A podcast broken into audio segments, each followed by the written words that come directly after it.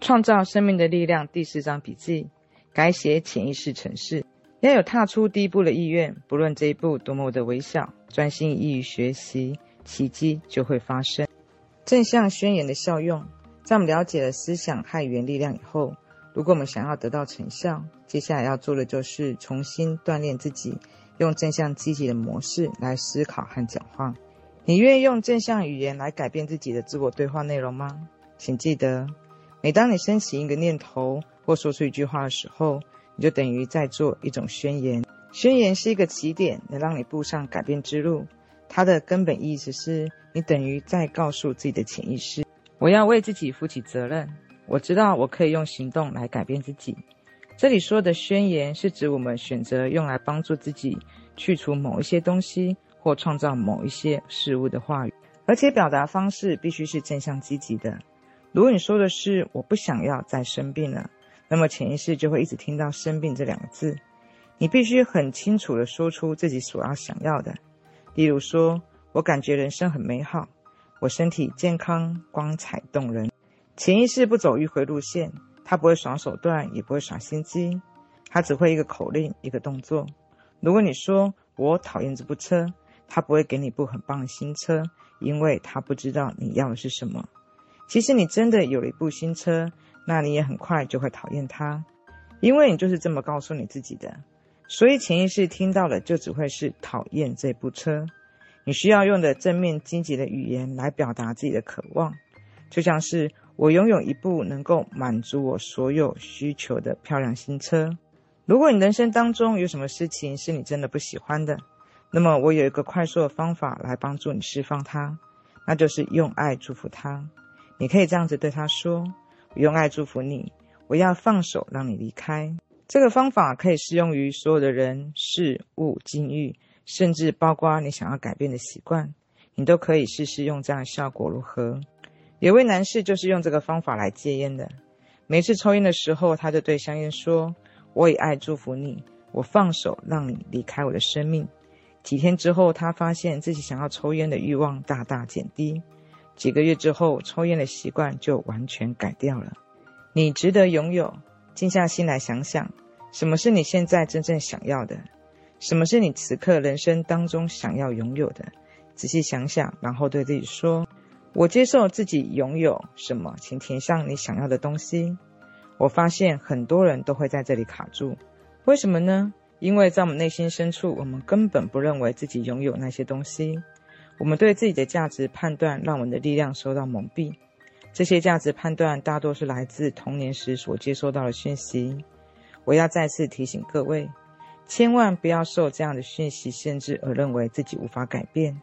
很多人都会跑来和我说：“路易斯，宣言根本没有什么效。”这的确跟正向宣言无关。我说的是一个事实：我们经常不相信自己值得拥有美好的事情。有一个方法可以测试你是否认为自己值得拥有某些东西，那就是你对自己说出一个正向宣言，说出的同时，请注意你的脑子里面浮现的念头，然后把那些念头写下来，写在纸上，会让你更清楚地看到自己。你之所以认为自己不值得，或者是你无法爱自己等等的这一切，其实都是起因于你把别人的想法或观念纳入了，并且信以为真。当我们不相信自己值得拥有美好的事物，就有许多方法来证明这件事情。例如，我们会让自己陷入无底深渊，会失去一些东西，会伤害自己，身体开始出现毛病，例如跌倒或者是发生意外。我们必须相信，每一个人都值得拥有生命所赐予的一切美好事物。要重新改写这个错误的负面信念，你必须先知道要运用什么样的想法为基础。才能够让宣言真正的实现。什么是你站立的基础点？你需要更了解自己哪一些部分，还有要不要相信，要不要接受，都必须先想清楚。以下就是一些根本的思想：我是有价值的，我是值得的，我爱我自己，我允许自己能够自我实现。你必须在根本上先建立这些观念，然后再一步步将你的正向宣言加上去。来实现你所想要的事物。每当我去外面演讲，总有人会在会后告诉我，或者是写信给我，说当他们听到我演讲的时候，身上某一些部分似乎得到疗愈。这种疗愈有时候很微小，有时候相当巨大。最近就有位女士告诉我，她乳房部位本来有一个肿块，但是在听我演讲的过程中，肿块竟然一点一点消失了。因为他听到我话的某些话的时候，他决定要放下一些事情。我们自己竟然是有如此的疗愈能力，这就是一个明证。还没有准备好要放手。当我们想要把某些事情紧紧握在手上，不管我们做再多的功课都不会有效。相反的，当我们决定要放手，只要有一点点外在环境的触发，我们就能够奇迹式的放下它，就像那位女士一样。如果你还有一些改不掉的习惯，就先问问自己：它给了你什么好处？它让你得到些什么？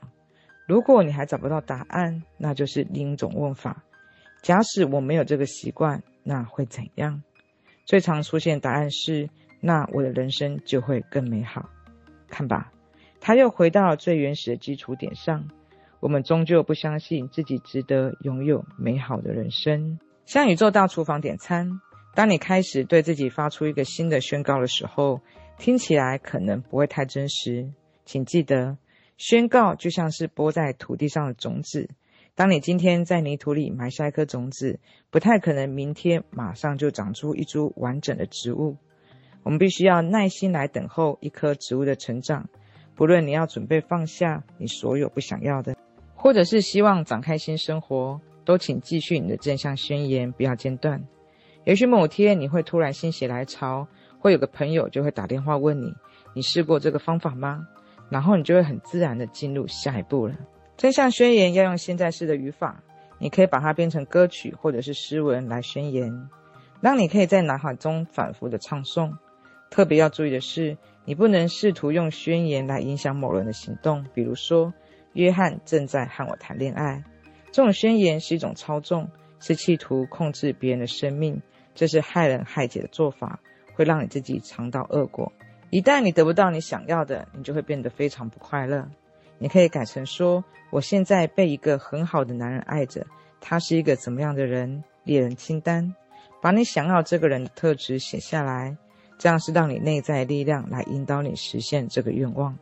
那个男人有可能是你的理想情人。你永远不知道别人正在进行什么样的灵性课程，你也没有权利去干扰他们的生命进程。你也绝不会希望别人这样对待你吧？如果你哪位亲人朋友生病了，你只能为他们祈祷，把爱和平静送给他们，但你不能命令他们要立刻好起来。我很喜欢把这种正向宣言比喻成向宇宙大厨房点餐。当你进入一家餐厅，侍者就会为你点餐，你不需要跟着他们进厨房去检查厨房是不是拿了你的点菜单，或者是他是不是有在帮你准备食物。你知道在你的位置上等着喝水、喝咖啡、喝茶，或者跟你朋友聊天，尽管吃点面包卷就好。你知道厨房正在为你准备食物，弄好了就会端出来。当你开始进行一个正向宣言，情形就像这个很像。我们把点菜单投入了宇宙大厨房，那位伟大厨师，我们的宇宙高能就会帮我们进行运作。你只要继续过着你的生活，一切都会被照顾得很好。你已经点餐了，事情已经开始进行。如果食物端上来，你发现不是你要的，你有你自尊的情况下，你会把它退回去。如果我们不想要退回这个食物，那就吃下去。你有权利对宇宙大厨房这样做。如果你没有得到你真正想要的，那你也可以对他说：“不对，这不是我想要的。”不过问题也许是出在于点菜时表达的不够清楚。还有一个观念要讲的就是顺其自然。当我每次做完治疗冥想的时候，我最后都会加上一句话：“一切顺其自然。”那句话的意思是：宇宙高能，我把一切都交到你的手上。学习新的思考方式。我们的思考念头是会累积的，有时候在不知不觉间，这些念头就会重新浮上台面。当我们打算重新整顿潜意识程式的过程中，时而进步三步，退一步都算是正常。整体来讲，还是在进步当中。这是实际修炼的必经过程。我不认为有什么技巧是可以让你开始学二十分钟内就可以完全上手的。顺应生命的系统规则，你得先知道。你的潜意识也像一部电脑，当你输入不正确的讯息，电脑回应出来讯息也会是错误的。如果你把负面思想输入潜意识，显现于外面的就会是负面的经验感受，没有错。学习新思维是需要时间和练习的，你要对自己有点耐心。当你开始学习新东西，一些旧的模式也会重新显现。碰到这个时候，你会是说：“哦，我真笨，我根本学不会。”还是好吧，没关系，让我们重新再试一次吧。再看你的选择喽。又或者是你会选择把一个关键议题清除掉，再也不去碰它。但是如果你不去考验自己，你又怎么知道自己无法克服这些问题呢？因此，让旧的境遇再次重现，看看你现在会怎么反应。如果你很快又用过去那套反应模式，那就表示你还没有真正学会那一堂课。你必须要再多用点功。你要知道，凡事种种都是一种测试，看你到底走到什么样的境地。如果你开始练习正向宣言，用一个新的面貌来陈述你自己。也等于给自己一个机会去做出跟以往不同的反应模式，不论是健康问题、财务问题、感情问题。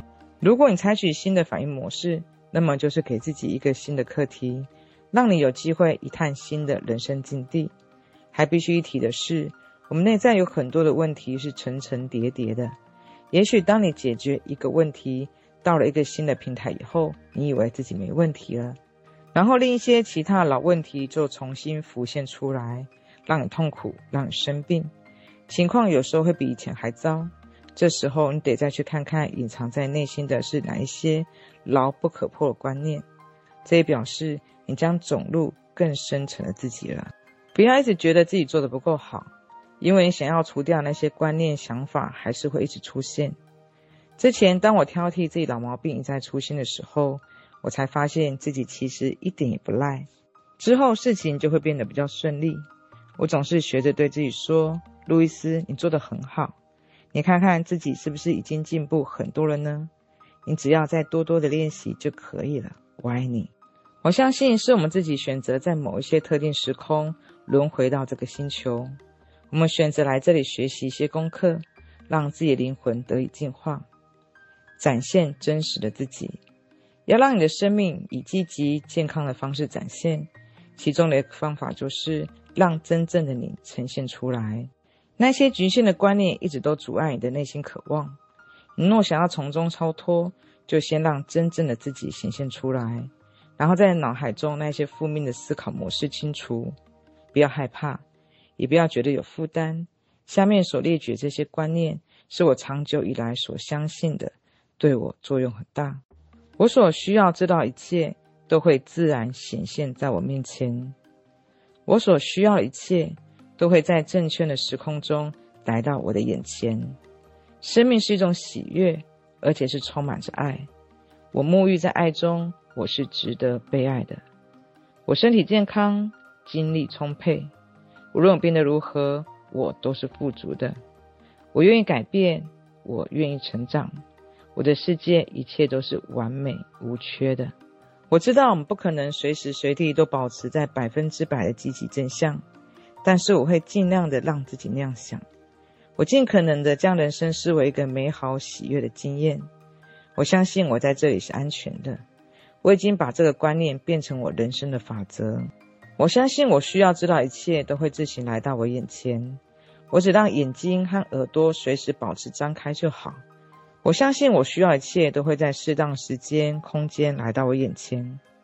当我发现自己人生有些不对劲的时候，我会开始这样想：一切都是完美无缺。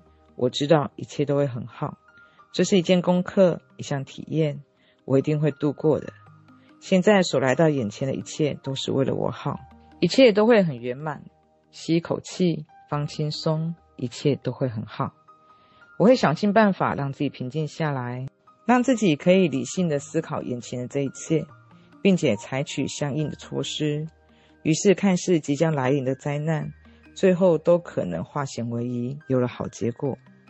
每一个发生的事件，对于我们来说，都是一项学习的经验。无论早晨、中午、夜晚，我都在做正向的自我对话。我尽可能的让内心充满爱。我练习爱自己和爱别人。我喜欢不断的扩展我自己。今年我所做的已经远远超过半年或一年前的我。我知道在这一年当中，我的意识觉知和心灵感受度已经提升许多，但是我还是会继续做下去。我知道我怎么看自己，我就真的会变成那个样子。因此，我选择相信自己是美好的。以前我没办法这样，所以我知道我成长了，而且这个功课我会一直做下去。静坐冥想和正向宣言，我也相信静坐冥想作用。对于我而言，静坐冥想功用是，我们静静地坐下来，进入自己的内心，去倾听我们内在深处的智慧。通常我会闭上眼睛，做个深呼吸，然后问问我自己：我现在需要知道什么吗？然后我会静静地坐着倾听。有时候我会问：此刻我需要学习的是什么？或者是这是一项什么样的功课？有时候我们会以为我们能够调整我们的生命，其实也许我们不过是从这些情境中去学习一些事情而已。当你进行静坐冥想的时候，如果脑中一直浮现许多的负面念头，那表示你内心那些思想念头本身具有浮现的需要，他们会在你心神安宁的时刻开始浮现上来。你只要静静的看这些负面念头被释放，不要去和它对抗。允许他有充分的时间释放。如果在冥想的时候睡着了，那也很好。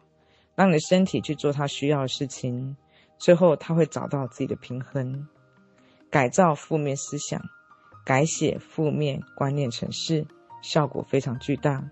方法之一就是把你正向宣言用在自己声音录下来，录成 CD，在每天睡前播放。这样做会很有效，因为你听到是自己声音。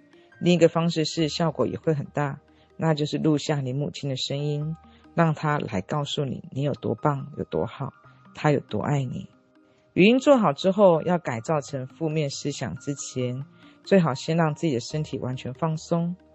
有一些人喜欢从脚趾头开始，逐渐的往上，一直到头顶，逐一深呼吸，放松下来，把身上所有紧绷感都放掉，情绪也放掉。当自己保持在一种完全开放的状态，身体越放松，越容易接收到新的讯息。要记得，你是可以改变的，而且这样做是绝对安全的。听语音或者是阅读启发自我觉知的书籍，然后做正向宣言，那些都很好。但是除了这些呢？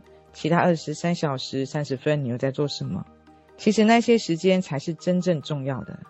如果你坐下来进行冥想，然后起身，匆匆忙忙去工作，对某些人大呼小叫，那些也会全部算在内。静坐冥想和正向宣言都是很有效的方法，但是其余的时间你怎么过，那更为重要。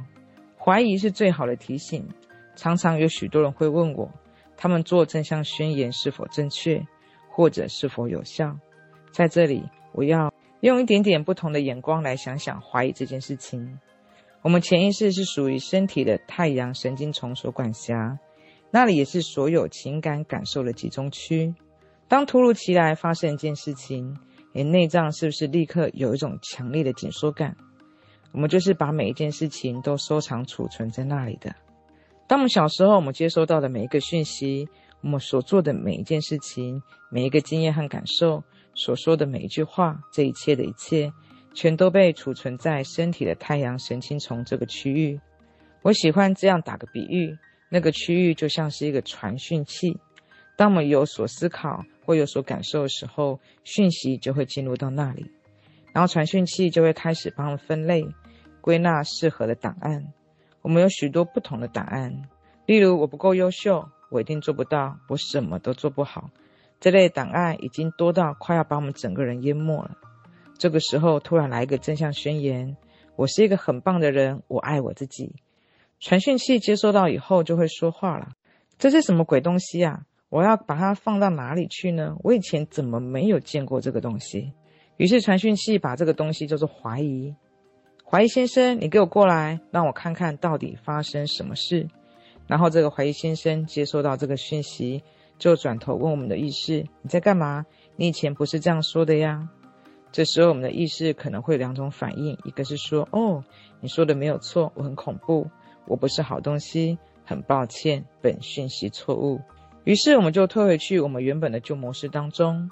但是这位怀疑先生，我们也可以有另一个反应，我们可以对他说：“哦，那是旧讯息啦，我现在已经不需要它了，请接受新的讯息。”你可以要这位怀疑先生重新开一个新档案，因为从现在开始，接下来会有许多这类的爱的讯息进来。试着把怀疑当成朋友，不要把他当成敌人，并且要好好感谢他对你的质问。这一切都跟你在社会上职业无关，无关你是银行经理、洗碗工，是家庭主妇或船员。你内在都有一个智慧，是和宇宙智慧是相连的。当你愿意去探索自己的内在，问自己一个简单的问题：这个经验要教会我什么？然后，如果你愿意倾听，你就会得到答案。有许多人整天忙着团团转，把生活搞得跟连续剧一样，这样人是听不到任何内在声音的。权力在自己的手上，不要让别人来判断你的对错，除非你将这个权利交给他们，否则没有人能够判断你。有很多人会把这个权利交给别人，尤其在谋划当中，女人总是很容易把自己的权利交给男人，他们常常会这样说：“我的先生不让我这样做。”这就是把权力交给别人的好例子。如果你真的这样想，你等于把自己困在一个无可救药的盒子里面，只能任由别人发号施令。当你心越开放，你学到的也会越多，而且得到更多成长和改变。有位女士曾经这样跟我说：结婚初期，她是一个很害羞的人，因为她从小都被教导要这样。过了很多年以后，她才知道，是这个制约让她画地自限。把自己锁在角落里面，但她却反过来责怪她的丈夫和婆家。后来她跟先生离婚之后，还是不断把生活中所有不顺遂都怪在她的先生身上。最后，她整整花了十年的时间，重新学习新的思考模式，发现权力其实在她自己的手上。她后来才知道，原来她才是必须为自己的不顺遂负责任的人，因为自己无法大声说出来，并挺身捍卫自己的权益。其实不应该怪自己的丈夫或婆婆，她的先生和婆家的人不过是她内在无力感的反射罢了。也不要把你的权力交给你所读过任何东西。记得几年前我在有一本很有名的杂志上读到一个文章，在我看来那些文章所说的都是错误的观念，于是我不再相信那本杂志了。接下来好几年都不再读它。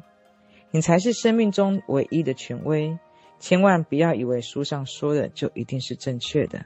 有一本很棒的书叫做《你怎么看我与我无关》，的确如此。你爱怎么看待我，其实与我无关，那是你家的事情。总而言之，别人怎么看待我，怎么说我，最后都会回到他们自己身上。当我们对自己的一切行为有所觉知，我们的生命才得以开始转变。生命一直都在这里等待着你，你要做的只是提出请求。告诉生命你的渴望，然后等着让一切好事情发生吧。